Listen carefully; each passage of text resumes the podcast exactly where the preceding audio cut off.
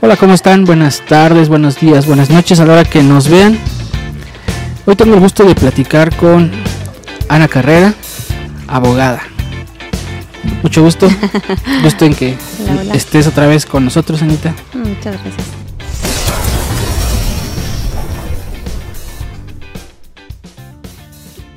Una plática muy natural con gente sobrenatural. Hace un momento lo platicaba y decíamos que las cosas comunes no son tan agradables, así que nos gusta hablar con gente diferente. Bienvenida. Gracias, Isra. Pues gracias a todos. Espero que esta plática sea pues muy amena, que se lleven algo, ¿verdad? Que resolvamos algunas dudas. Pues mucho gusto que estés aquí. Hoy queremos hablar de otro tema importante como son el tema de las leyes de la protección. Sabes, en este tiempo hemos visto cómo la gente está acostumbrada a pisar a la demás gente o a pasar por encima de otro para... Creo, creo que es como parte de, la cultura. Vemos situaciones muy a menudo acerca de- del maltrato a las mujeres. ¿Qué tan común es que tú veas esos maltratos a lo que te dedicas en tu oficio como abogado? Como dicen por ahí vulgarmente, ¿no? Es el pan de cada día. Este, yo me dedico, digo para los que no me conocen, este, me dedico a la materia familiar, soy abogado litigante. Y pues en, en la cuestión familiar, pues la violencia es en general, ¿eh? porque la verdad es que puedo decir que la violencia no tiene género, o sea, la violencia es tanto para hombres como para mujeres. Pero es un poco más visible en las mujeres porque tal vez por la cultura que tenemos, los hombres a veces les cuesta como decir, oye, me están violentando, ¿no? Levantar la mano y decir, a mí también me está pegando.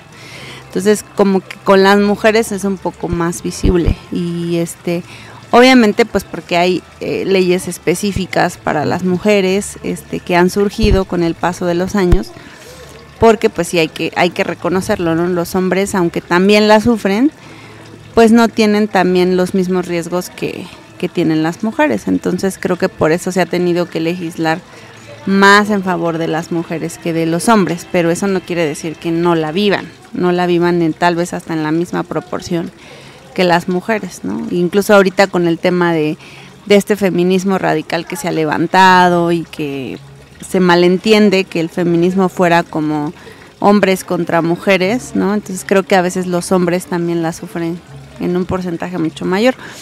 Pero sí, o sea, definitivamente las mujeres están sufriendo un pues sí, un, gran círculo de violencia en sus casas, en sus trabajos. Obviamente también existe incluso la violencia política, ¿no? Que las mujeres ya han empezado a entrar en temas este, de cargos públicos.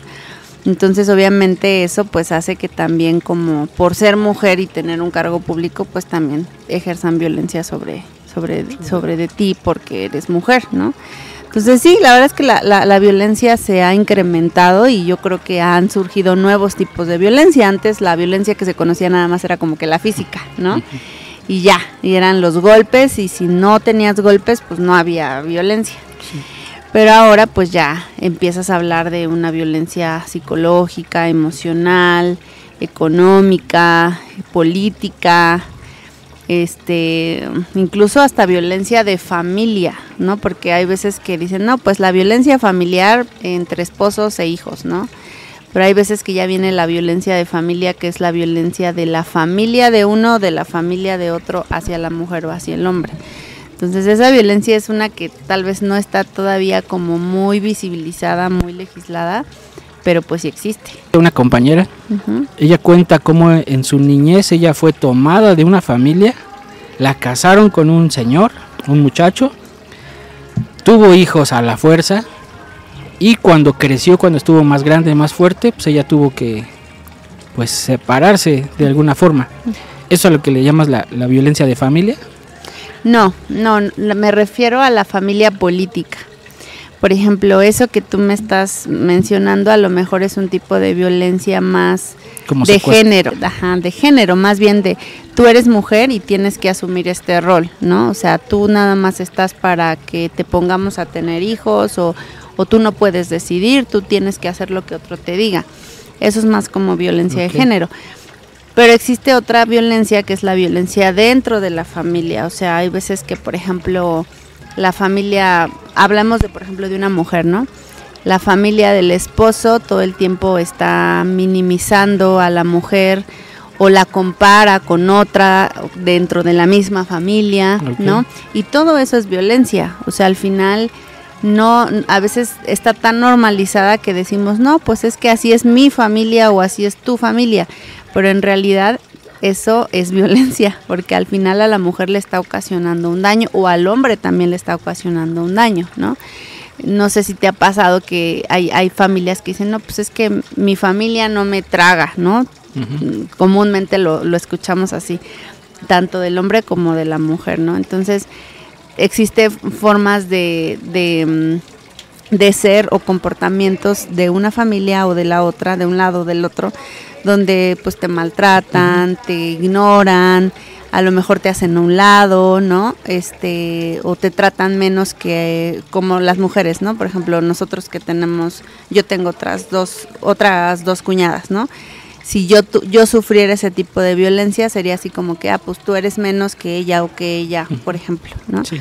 Entonces, ese tipo, hay, hay, hay, familias que sí lo viven, ¿no? Hay, hay quienes pues tenemos la, la bendición de no, no vivir eso, pero hay familias que sí lo viven y todo eso es una violencia dentro de familia, o sea, o por la familia.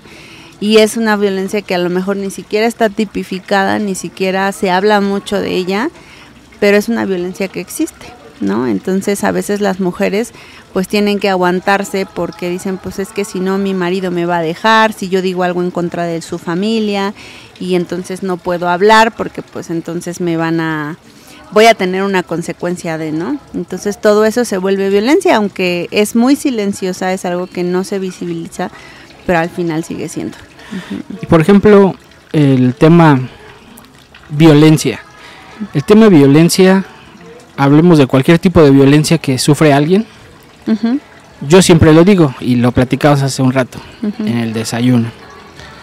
No hay sorpresas, hay gente sorprendida, eso es lo que decíamos. ¿Por qué?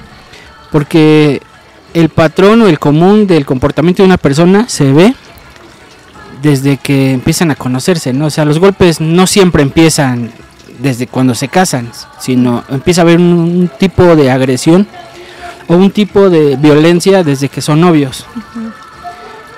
¿Qué tan común tú crees que sea eso? ¿Qué tan cierto sea eso? Pues yo la verdad diría que un 100%. O sea, la verdad es que la violencia ya visible no empieza de un día para otro. O sea, una persona violenta no se hizo violenta de que hoy se levantó y dijo, hoy voy a ser violento y le voy a pegar y la voy a maltratar y le voy a decir, o sea, eso no existe. Yo creo que es algo que ya eh, hay pequeños rasgos, hay pequeños signos de alerta, señales que muchas veces cuando estás en una relación informal o, en una relación formal pero de noviazgo que todavía no es un matrimonio, pues sí te das cuenta, ¿no?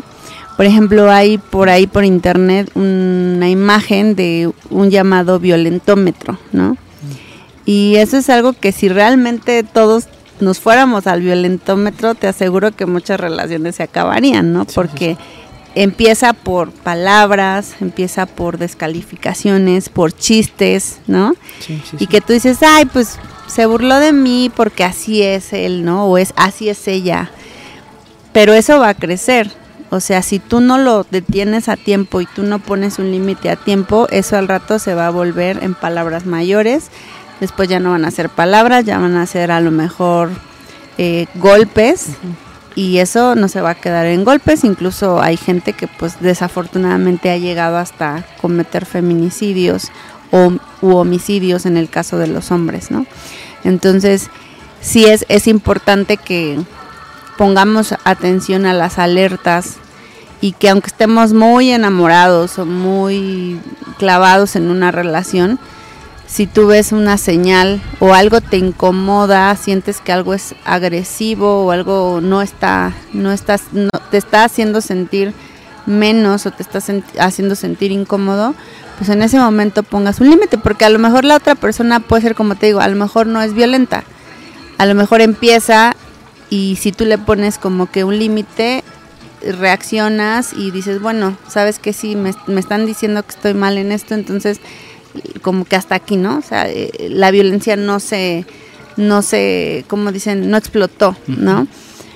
Pero si tú lo dejas, pues eso va a ir acrecentando, se va, va a ir incrementando y además, obviamente cuando ya estás en una relación formal, como por ejemplo es un matrimonio, pues ya vienen muchas implicaciones, ¿no? Ya no es, ya no es este, a veces la gente se aguanta por, por lo social, ¿no? Por lo emocional, cuando ya vienen los hijos por los hijos. Entonces es algo que es total, desde mi punto de vista, es totalmente previsible. O sea, si tú ves un rasgo de los que ves ahí en el violento, oye, me está descalificando, oye, me hace bromas, ¿no? Este, por ejemplo, conozco a una persona que em, hacía bromas pesadas con la novia, ¿no? Por ejemplo, le decía este en Halloween, ¿no? Que ellos celebran Halloween este, si tú te vistes de linterna verde o, de verde, porque vamos a hacer un disfraz, ¿no? De pareja. De pareja, ¿no? De linterna verde. Y ella era gordita, entonces él le decía, yo soy linterna verde y tú cisterna verde, ¿no? Entonces en el momento pues dices, ja, ja, ja, ¿no? El, es el chiste, ¿no? A lo mejor si tú lo escuchas, te da risa, pero si te lo dijeran a ti y, te, lo, y te lo dice una persona. Perdón te lo dice una persona que además tiene un vínculo sentimental contigo, dices, oye, ¿qué pasó? ¿qué pasó, no? Y ese chiste, si tú en el momento no lo frenas, el día de mañana se va a volver en agresiones verbales, se va a volver en violencia emocional, se va a volver en violencia psicológica y no la vas a frenar nunca. O sea, entonces por eso es que es lo que te digo, sí, sí, hay, hay personas realmente que saben desde el inicio cómo, cómo es su agresor, pero no lo quieren ver. Ok, ¿hay algún tipo de ley como que atienda en el tema noviazgo? Sé que a lo mejor no, pero yo creo que tiene que ver con una relación, es un tema laboral. Un tema laboral no tiene que ver, no tiene que haber un, enlace o un lazo emocional, pero sí hay un tema de acoso. Claro en un noviazgo habrá alguna ley, habrá algún, no sé, algo que regule. Bueno, mira, en el tema voy a hablar un poquito de las mujeres, que creo que es lo que hay un, poco más de... Hay, hay, más regulado que de los hombres, ¿no? Como que se inclina más. Se inclina más hacia el lado femenino. Por ejemplo, hay una ley que se llama Ley eh, para, la, para el acceso a las mujeres a una vida libre de violencia, ¿no? Ahí no habla si es mujer casada, soltera, niña incluso. O sea, es una ley para mujeres en general.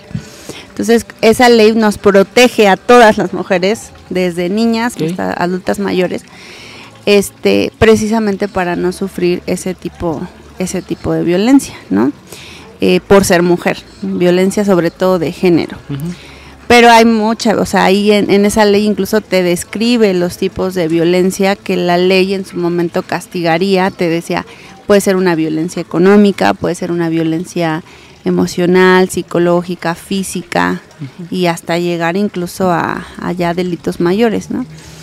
Y las autoridades obviamente pues tienen la obligación de velar porque eh, toda mujer no sea violentada. Entonces, de acuerdo a esa ley, tú puedes acudir ante distintas este, autoridades, pueden ser ministerios públicos, pueden ser eh, jueces familiares, este, incluso pueden ser el Instituto de las Mujeres de cada entidad.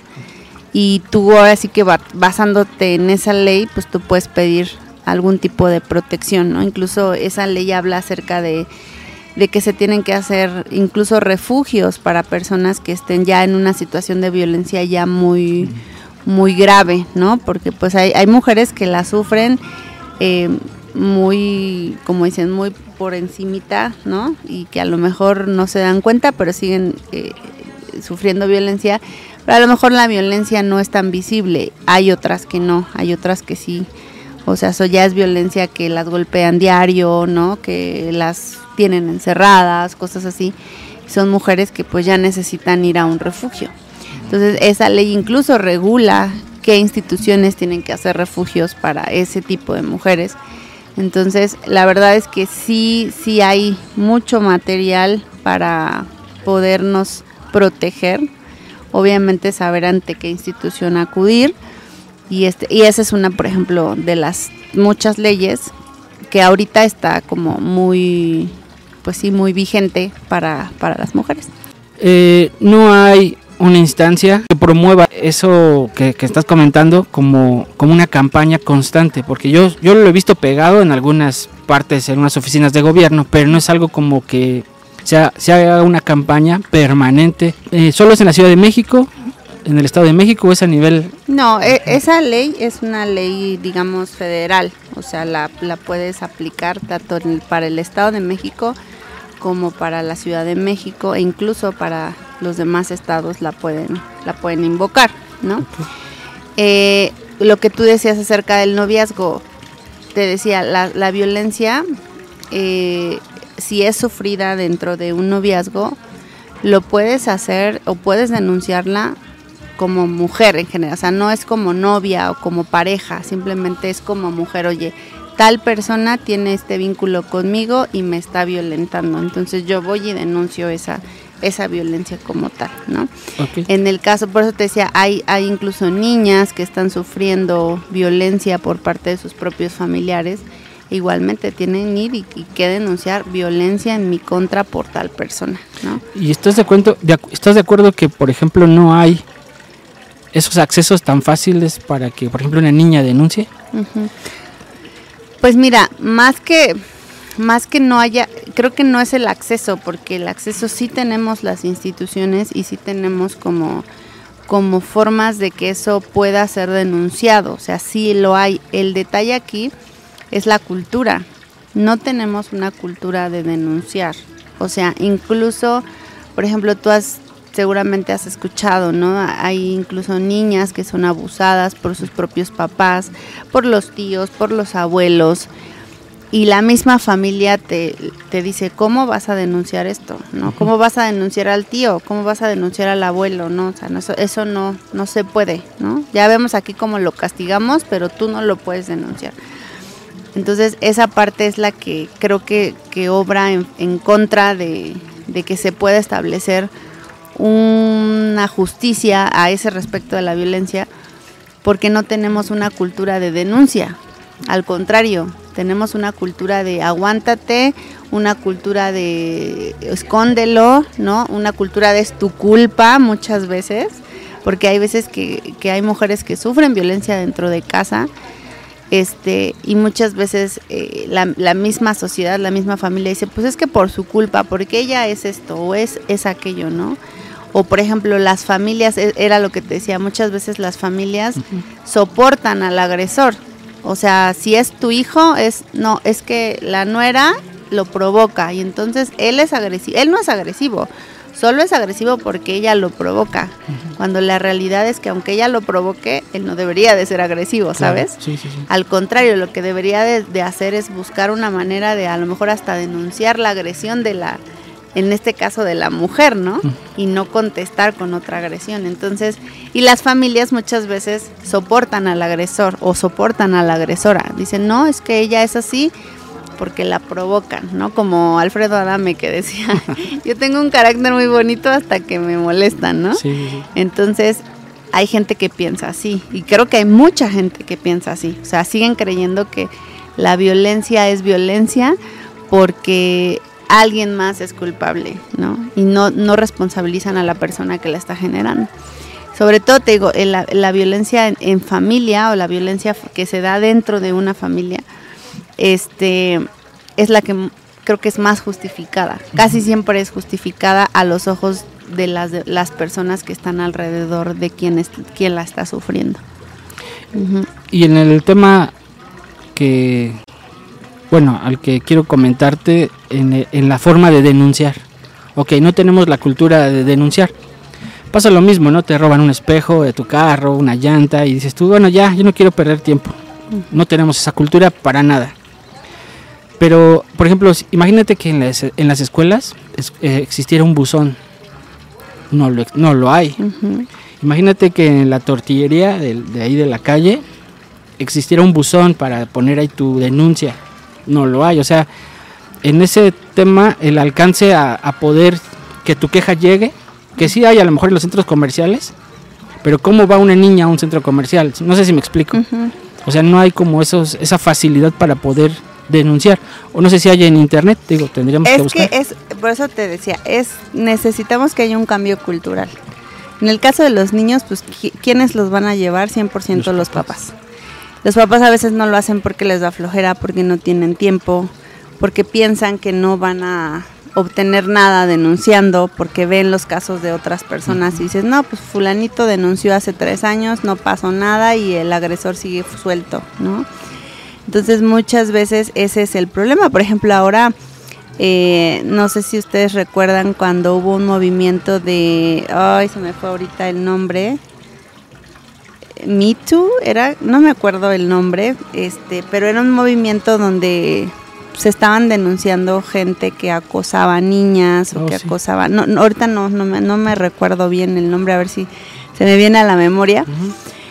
Y bueno, en ese entonces, este, cuando empezó este movimiento, eh, yo me acuerdo, estaba yo eh, haciendo un... Sí, una- Me un- Too. Me Too, sí, ¿no? Me Too. Entonces, eh, estaba yo haciendo una, una carrera de comunicación y me acuerdo muy bien que en la escuela donde yo hacía la, la, carrera de comunicación, este, pues hubo muchas niñas que, chavitas, señoritas que denunciaban a profesores que las acosaban, ¿no? Y ya cuando, o sea, cuando ab- abríamos, como dicen, cuando se abrió la cloaca, que empezó todo este movimiento feminista de, porque realmente fueron las feministas quienes, quienes lo iniciaron, que creo que es de las pocas cosas que yo en lo personal les puedo reconocer al nuevo movimiento feminista. Este, eh, pues sí se abrió la cloaca y obviamente hubo muchísima gente, incluso directivos que estaban eh, dentro de la escuela acosando niñas, este, que, que fueron denunciados, ¿no? Al final ese movimiento resultó en que algunas personas eh, tuvieron, eh, ¿cómo se llama esto? Em, eh, mejor dicho, fueron separadas de su cargo porque eh, eh, al haber sido denunciadas, pues obviamente no los podían seguir teniendo de maestros porque pues no era algo coherente, ¿no? Que tuvieran 20 denuncias y siguieran dando clases en la escuela. Y fue algo muy bueno, fue algo que funcionó y creo que pues las niñas a lo mejor se envalentonaron y dijeron, sabes que yo ya no me voy a callar porque hay otras 19, otras 20, otras 50 Sí, que igual. igual que yo, ¿no? Pero la verdad es que eh, se necesita esa parte, o sea, darles el valor, cambiar la cultura, decirles sí va a pasar algo, o sea, que la gente vea que realmente hay un hay un fruto de eso que están haciendo para que entonces la gente pueda atreverse a denunciar, ¿no? Y, y creo que eso es lo que hace falta, o sea, un cambio cultural, o sea, de que sepamos que hasta que nosotros no nos pongamos las pilas, vayamos, denunciemos y aunque nos tardemos, sea uno, sea dos, sea cinco, sea diez años y lo logremos, hasta ese momento no va a ocurrir nada. Es importante el tema de denuncia, o sea, es vital para poder tener, pues de alguna forma, tener tranquilidad, tener paz en una relación o en tu lugar, en el lugar donde vives o en el lugar donde tú trabajas. Mucha gente tenemos esa idea de que eh, ir al denunciar es meternos en problemas, ¿no? O sea, si tú dices, ve y denuncia, a veces pensamos que es una pérdida de tiempo, pensamos que es gastar dinero y que eh, el que tenga más dinero va a ganar. ¿Qué tan cierto o qué tan falso es eso? Lo que pasa es que depende mucho del tipo de violencia que estés viviendo. Por eso te decía, la, eh, la denuncia o el ir a una autoridad y pedir ayuda legal ya, en un, en un plano como más ya, pues fuerte, por así decirlo, creo que tiene que ser ya en un momento donde la violencia de plano ya no se pueda como remediar, por así decirlo, ¿no? Por ejemplo, hay, hay casos donde hay familias o hay eh, esposos, hay hijos que generan violencia entre ellos. muchas veces esa violencia se puede arreglar si tú vas a una terapia, si tú vas eh, a, un, si pides apoyo de un especialista, ¿no? Que te diga, ¿sabes qué?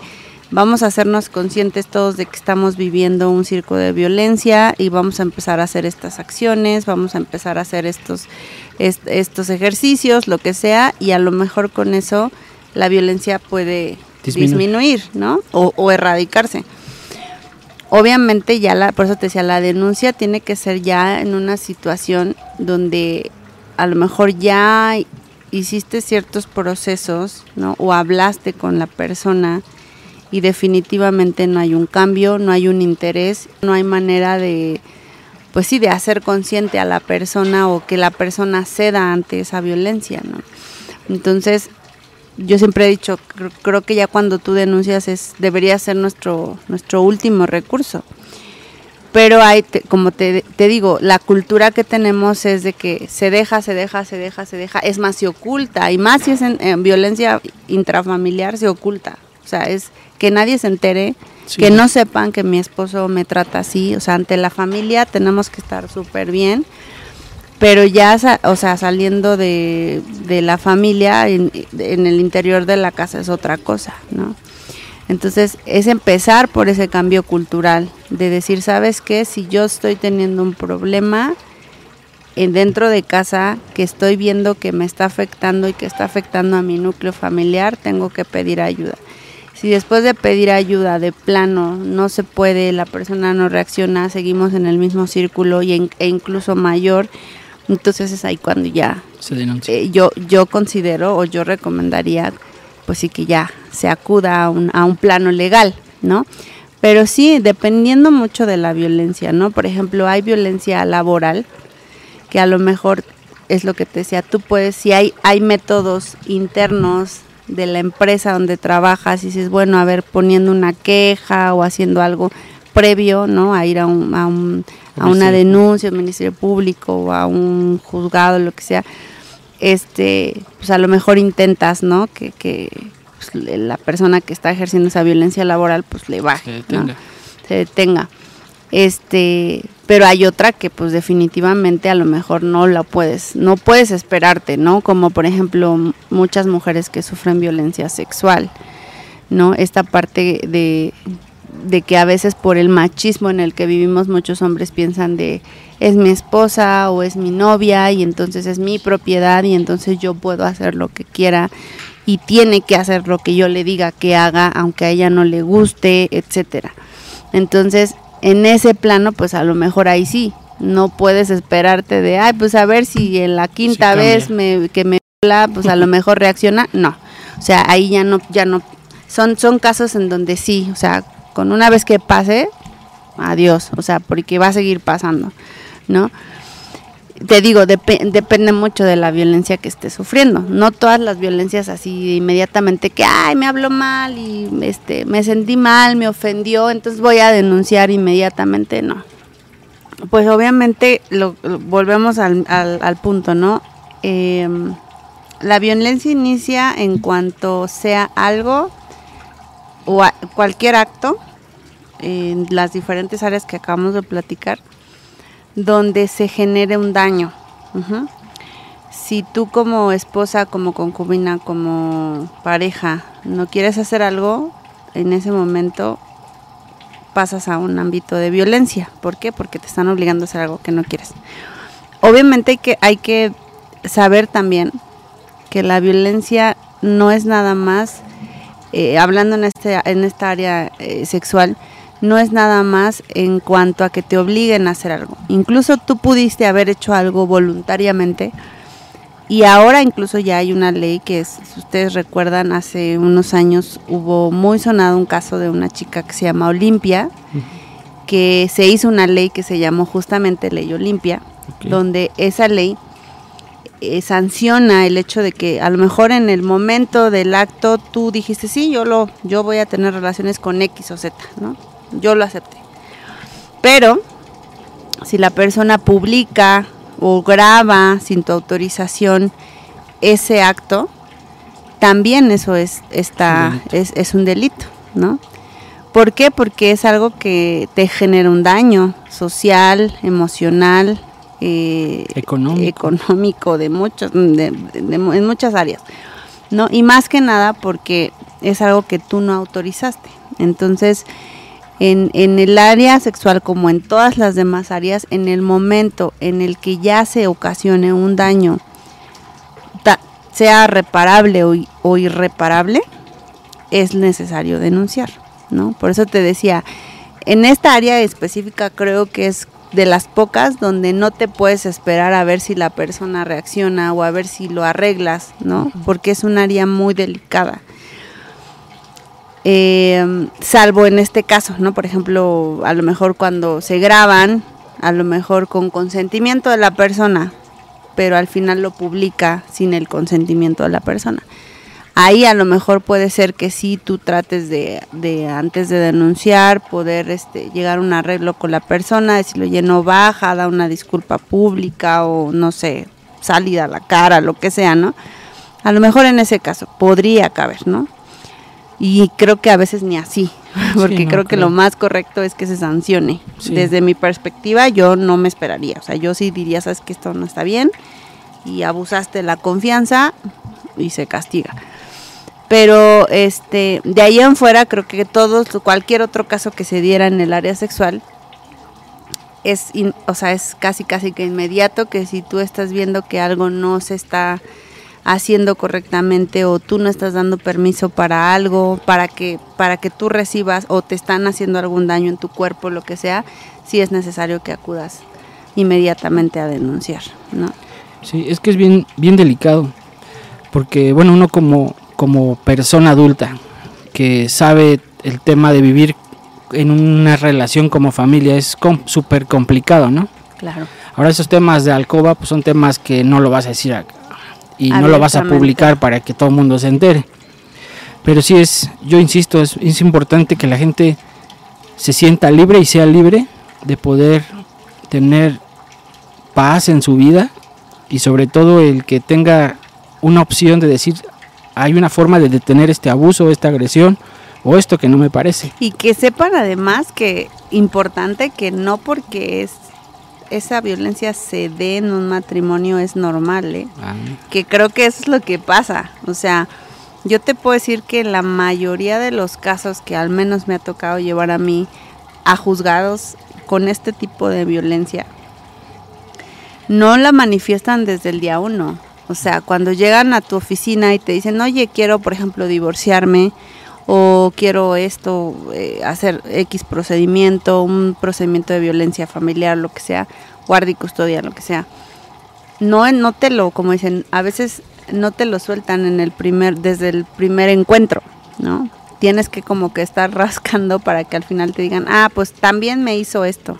Y entonces ya lo saquen, ¿no? Y ahí es donde te das cuenta que es un tipo de violencia tan dolorosa y tan delicada que se ha normalizado porque dicen, bueno, es que yo pensé que era normal porque era mi esposo, entonces yo tengo que cumplir como esposa, ¿no? Cuando, cuando no entienden que aunque seas esposa, tienes un derecho como persona, o sea, no dejas de ser persona. Igual, aunque seas esposo, no dejas de ser persona. O sea, no te pueden obligar incluso como hombre a hacer algo o a no hacer algo, o sea, no te pueden obligar.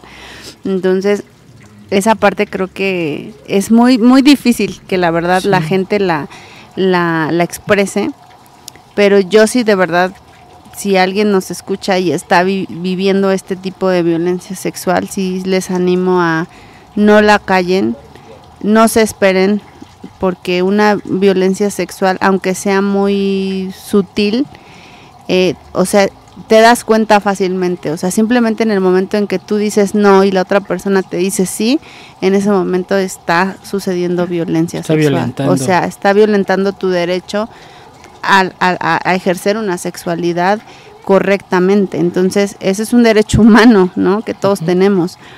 Entonces, en, en esa parte sí creo que cualquiera sea que me esté escuchando, sea hombre, sea mujer, eh, no, no se esperen no se esperen, sino denúncienlo, busquen ayuda.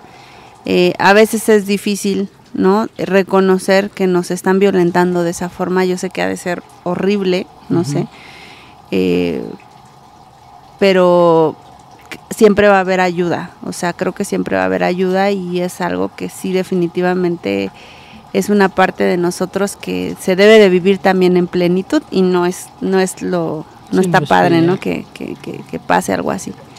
También hay muchos temas en el tema de, del comportamiento abusivo. Las amenazas, eh, bueno, por ejemplo, dice, le has puesto algún impedimento físico para que usted no se vaya, has bloqueado la puerta, descompones el automóvil o le quitas las llaves, le encierras en su habitación, le has obligado a esconderse en contra de su voluntad, le persigues, le acechas, lo, acosas, visitas su lugar de trabajo. Todos esos, todos esos temas son temas de, un acoso que también pueden ser y deben ser denunciados. Dices algo, nos acostumbramos, pero yo creo que ya no estamos en el tiempo de, de acostumbrarnos al maltrato algo que yo, yo enseño mucho es el tema de no te acostumbres a que la vida es dolorosa. O sea, si algo te duele, quítate de ahí. Si algo te lastima, pues corrígelo. Porque nos hemos vuelto, como dices, eh, nos acostumbramos a vivir así. Porque lo vimos, porque creemos que así es, por ignorancia, no sé por qué tantas cosas, pero, pero suceden. Yo no sé qué, qué esté viviendo cada persona, pero yo creo que sería importante estar como ocupando las redes sociales como para estar poniendo esas alertas, ¿no? O sea, te jalan, te, te lastiman, te, te insultan, pues aléjate o denuncia.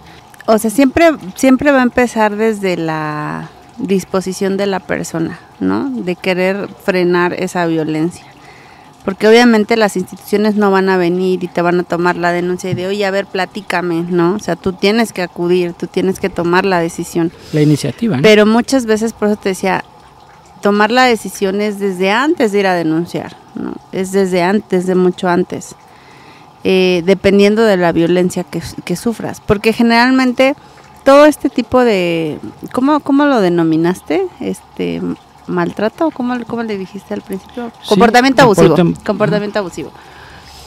Todo, ese, todo eso que me estás platicando de que me pongo en la puerta y no te dejo pasar y todo ese tipo de cosas son formas de control, ¿no?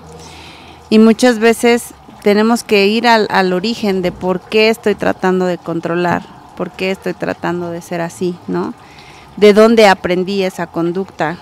Porque te digo, hay veces que de verdad, yo lo veo sobre todo en, los matrimonios, hay veces que eso puede suceder y a veces ya a lo mejor no se llega a un tipo ya de violencia intrafamiliar o violencia emocional, pero sí es el camino a. Sí, es como un secuestro. Ajá, entonces, ¿qué tienes que hacer ahí? Ok, a ver, pasó esta situación, necesitamos sentarnos, ¿no? y ver, o sea, si la otra persona obviamente se, pues, se presta, necesitas sentarte y decir, bueno, a ver, ¿de dónde está saliendo esta actitud? ¿no? ¿Cómo podemos corregirla? Y si en un momento determinado vuelve a pasar, pues entonces ahí otra vez, ¿no? Tratar de corregir, pero si no se corrige, o sea, si vemos que es, o sea, ya, ya intentamos, ya le dimos por un lado y por el otro, entonces sí es ahí donde tenemos que ya llegar y decir, ¿sabes qué? Hasta aquí ya no, ya no podemos seguir permitiendo esta situación. Acuérdate que la violencia es un círculo, ¿no? Y generalmente es un círculo donde participan varios, dos o más personas, ¿no? Entonces yo te agredo, tú respondes, después yo te vuelvo a agredir y así se va el círculo. O sea, casi siempre hay un receptor, un generador de violencia y un receptor, ¿no? A veces el receptor responde, a veces no, pero siempre es un círculo, ¿no? Siempre, siempre. Entonces, eh, aquí, aquí es importante este, ver realmente si yo estoy siendo receptor o generador, o generador y receptor, porque hay veces que de verdad, o sea, yo, yo lo veo todos los días en juzgados, o sea, cuando les hacen un estudio psicológico, hay veces que les dicen a las señoras o a los señores, te ponen, tú eres generador de violencia, pero también eres receptor y la gente dice, ay, ¿a poco yo también, no? O, eres receptor, pero ¿qué crees? También eres generador. Y la gente dice, ¿cómo? Pero yo en qué momento genero violencia? Pues sí, al contestar de tal forma, hacer. Entonces, necesitamos estar muy conscientes de que la, la violencia es un círculo.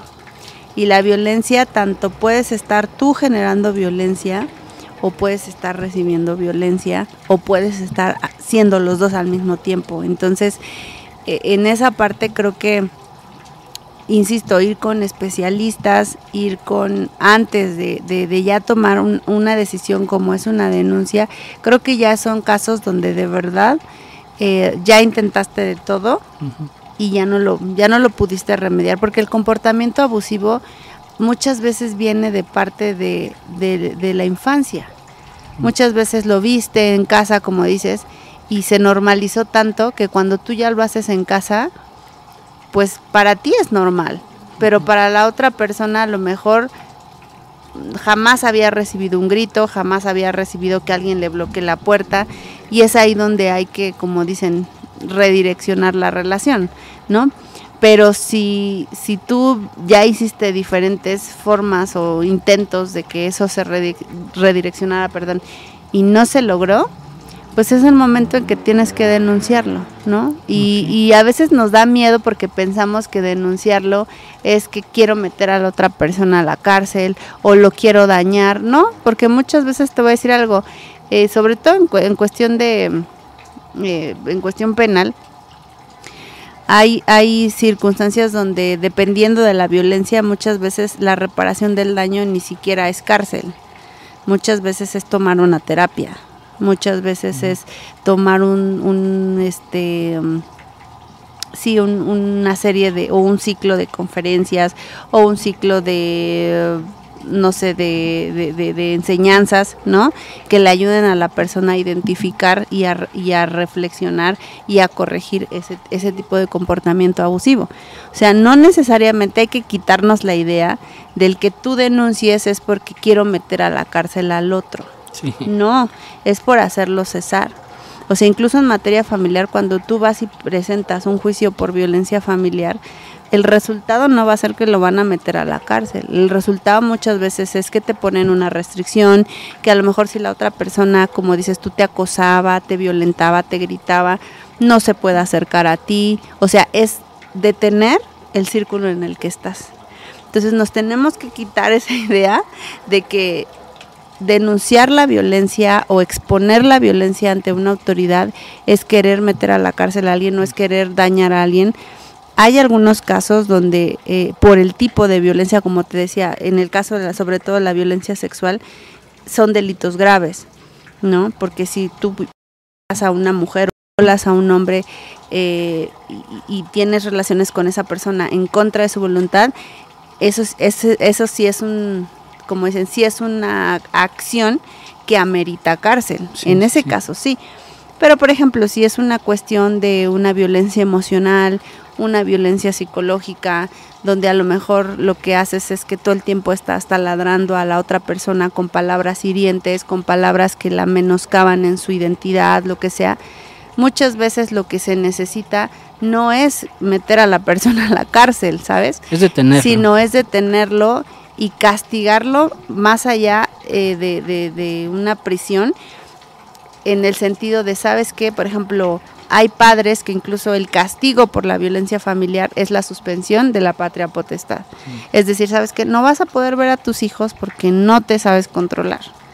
Entonces, si no te sabes controlar, yo no te puedo dejar a tus hijos bajo tu patria potestad porque no vas a poder eh, darles una vida digna, ¿no? Por ejemplo, porque toda la vida los vas a estar menospreciando, los vas a estar violentando, les vas a estar pegando, les vas a estar diciendo, etc., etc.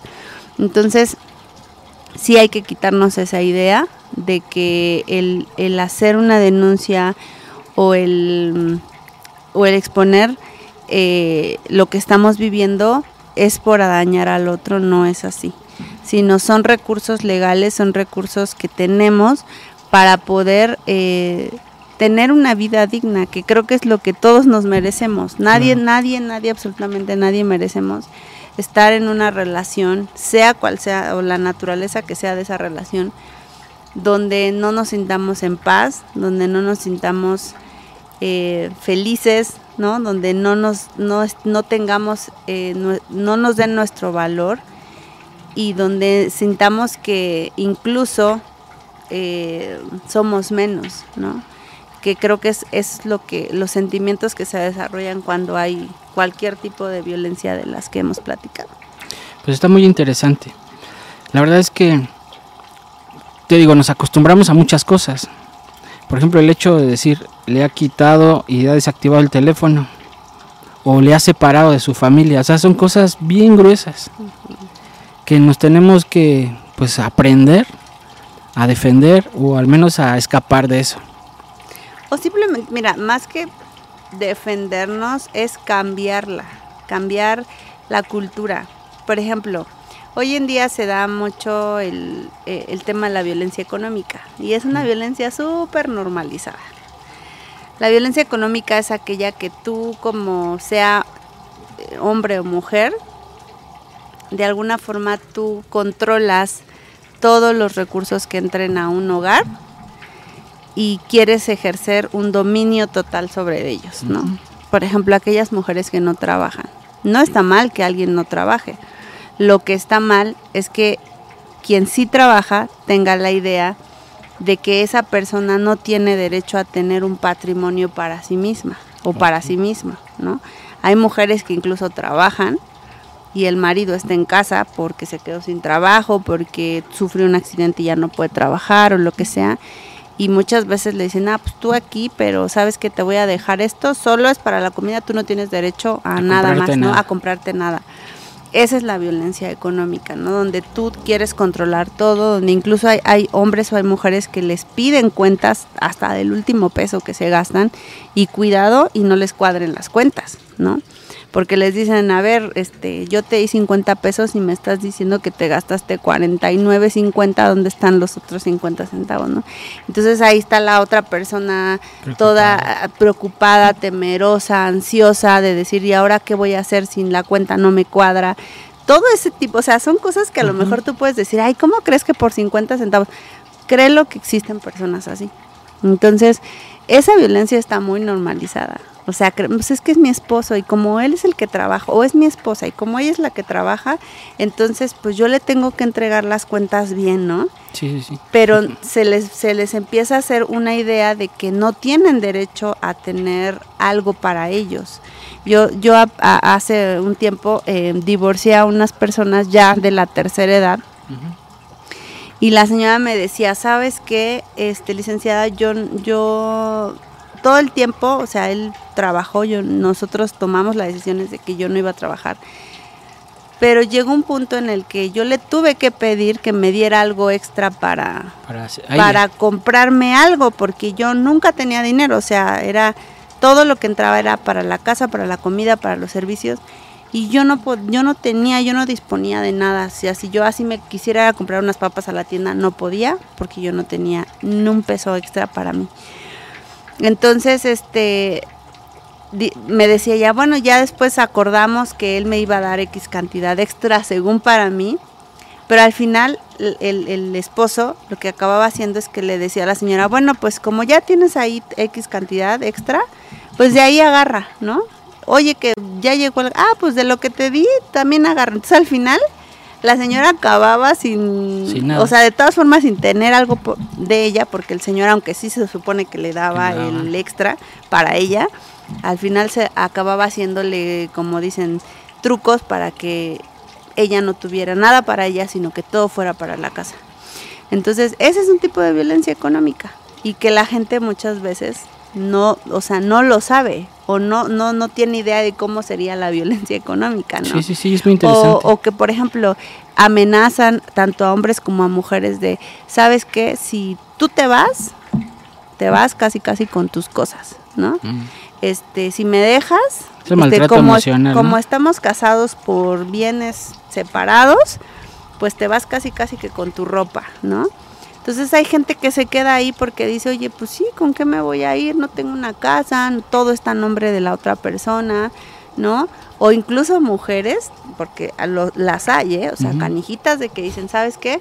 Este, le, dicen al marido, no, ponlo todo a mi nombre por, cualquier cosa, ¿no? Porque este, igual para que después sea para los hijos, o porque yo tengo miedo de que vayas a tener otra mujer y mejor ponlo, ¿no? Y entonces ya cuando tienen todo a nombre de ellas y tienen problemas con el esposo, luego los están amenazando, pues si te vas o si me dejas, no vas a ver un peso de lo que me dejaste, ¿no? Porque ya, ya está mi nombre. O sea, ese tipo es, es, es, un, es un tipo de violencia económica y es un tipo de chantaje, también es violencia emocional, también es violencia psicológica, pero tiene que ver, o sea, viene derivado de la violencia económica. Claro. Entonces, esa parte la gente no la sabe y piensa que eso es normal.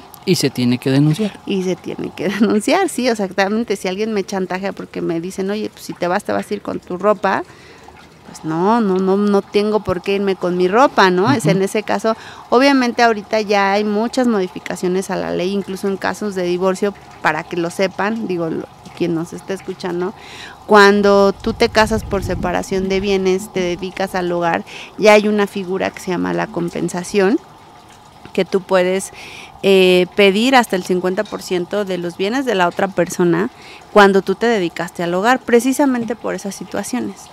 Porque la ley pues tiene que prever ese tipo de casos y que no se fomente la violencia económica de decir, ah, pues como todo está a mi nombre y yo soy el que nos casamos por bienes separados y tú te dedicaste al hogar y no hiciste ningún patrimonio, pues con permiso yo me voy con todo. Eso es lo que la ley trata de, proteger. de proteger. Entonces hoy hay esa figura de la compensación que si hay mujeres que trabajaron, que perdón, que no trabajaron durante su matrimonio, se dedicaron a los hijos y demás, este puedan acceder también a los bienes que se formaron durante el matrimonio gracias a que ellas se quedaron en casa con los hijos, ¿no? Ahora, yo siempre he insistido y, es algo que creo que, es saludable para todas, tanto hombres como mujeres, nunca dejemos eh, todo en manos de una parte. ¿Por qué? Porque nadie tenemos comprada la vida, ¿no? Hay mujeres que qué bueno que las puedan sostener y qué bueno que se puedan dedicar al hogar, pero tú no sabes si el día de mañana tu esposo falte. No porque se vaya, no porque te deje, porque pudiera ser un accidente, porque pudiera ser una muerte súbita, ¿no? ¿Y qué vas a hacer si tú no sabes hacer nada?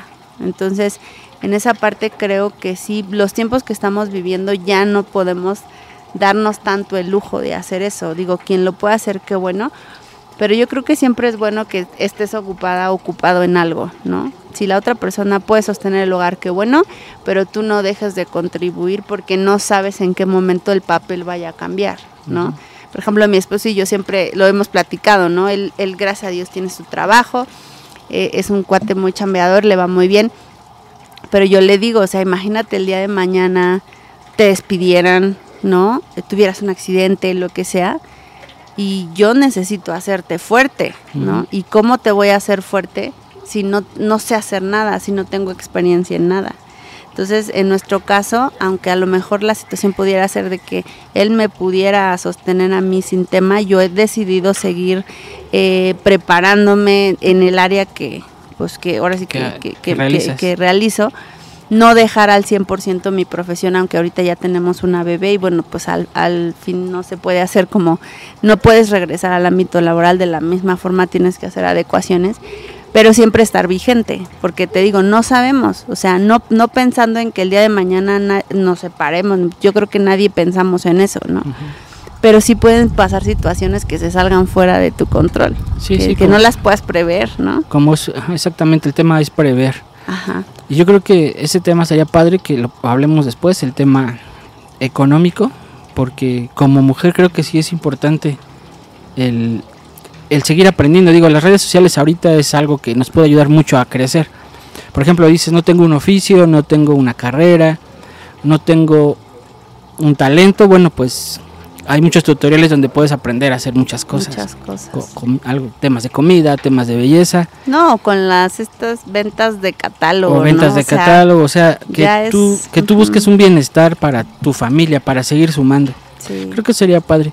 Pues muy interesante, Anita, todo este tema del, de la protección para las familias, para las mujeres. Y bueno, pues ojalá podamos seguir con la, la otra parte que sigue porque sí es muy interesante, de verdad hay cosas que ni, me imaginaba. ni, ni de agresiones ni del tema de protección para las mujeres. Sí, pues la verdad es que es un tema muy extenso, espero que lo que platicamos les sirva. Este, si alguien tiene una duda, igual ahí nos pueden escribir, este, ya sea al- a, tu, a tus redes. No, ahí eh, ponemos tu nombre. Ajá, o ahí les, les ponemos ahí las redes también eh, que, que yo tengo para que pues cualquier duda lo, lo puedan, este, la puedan dirimir. Y la verdad es que lo más importante, lo más importante, Israel, es que todos ten- tengamos en mente que nadie, nadie tenemos por qué ser violentados por nadie. Por nadie, ni, ni o sea, Sí, por nada. por nada, exactamente. O sea, tenemos el derecho a vivir en paz, tenemos el derecho a vivir seguros, seguros y seguras. Seguro. Porque a veces creo que sí nos hemos eh, ido siempre por el lado de que hay la mujer, la mujer, la mujer. Y la realidad es que también hay hombres que la pasan muy mal. Eh, yo tengo incluso una, una mala experiencia con uno de mis clientes que tuvo una situación ahí de, eh, violencia este, con la mamá de sus hijos. Y llegó un punto donde eh, él acudió a denunciar. Yo le dije, ¿sabes qué? Este, ten- tienes que ir. En ese entonces, cuando eh, él estaba en esa situación, yo no lo pude acompañar porque no estaba en la ciudad. Entonces le dije, ¿sabes qué? Este, tienes que ir a tal lugar, tienes que hacer esto. Le expliqué todo lo que, todo los- el proceso, ¿no? Para poder hacer la denuncia. Y cuál fue mi sorpresa que no lo dejaron denunciar, incluso se burlaron de él porque quería denunciar la violencia de, de la, De la- la mujer hacia él, ¿no? Y hacia sus hijos. Entonces es, es un cambio cultural y como, como hombres también deben de aprender que el denunciar no les resta hombría, no les resta nada, absolutamente ningún valor. Siguen siendo, tienen, siguen teniendo el mismo valor simplemente, al contrario creo que les suma Sí, claro. de decir, sabes que yo también soy violentado, a mí también me afecta, eh, a mí también me duele y yo también puedo hacerlo, ¿no? Claro. Entonces, en esa parte yo soy muy como, trato de ser muy equilibrada, de no, no, no justificar siempre, ah, este, hay violencia, el hombre, ¿no? Hay violencia, el hombre, no Sí, la parte justa, ¿no? sino que así como hay hombres que pueden ser muy, muy maltratadores, también hay mujeres que pudiéramos ser muy, muy Maltratadoras. maltratadoras, ¿no? Y, y que hay que trabajar por eso todos los días en, en nosotros, en nuestro carácter, en, en nuestras emociones, para no llegar a, es- a esos grados de violencia. Entonces, eh, pues gracias, gracias por, por el tiempo, por el espacio y pues espero que, que no sea la última vez. No, muchas gracias. Pues tú nos dices y, y hacemos el siguiente, ¿va? Sí, sí, sí. Pues muchas gracias. No, pues muchísimas gracias, Anita. Gracias. Sale, vale.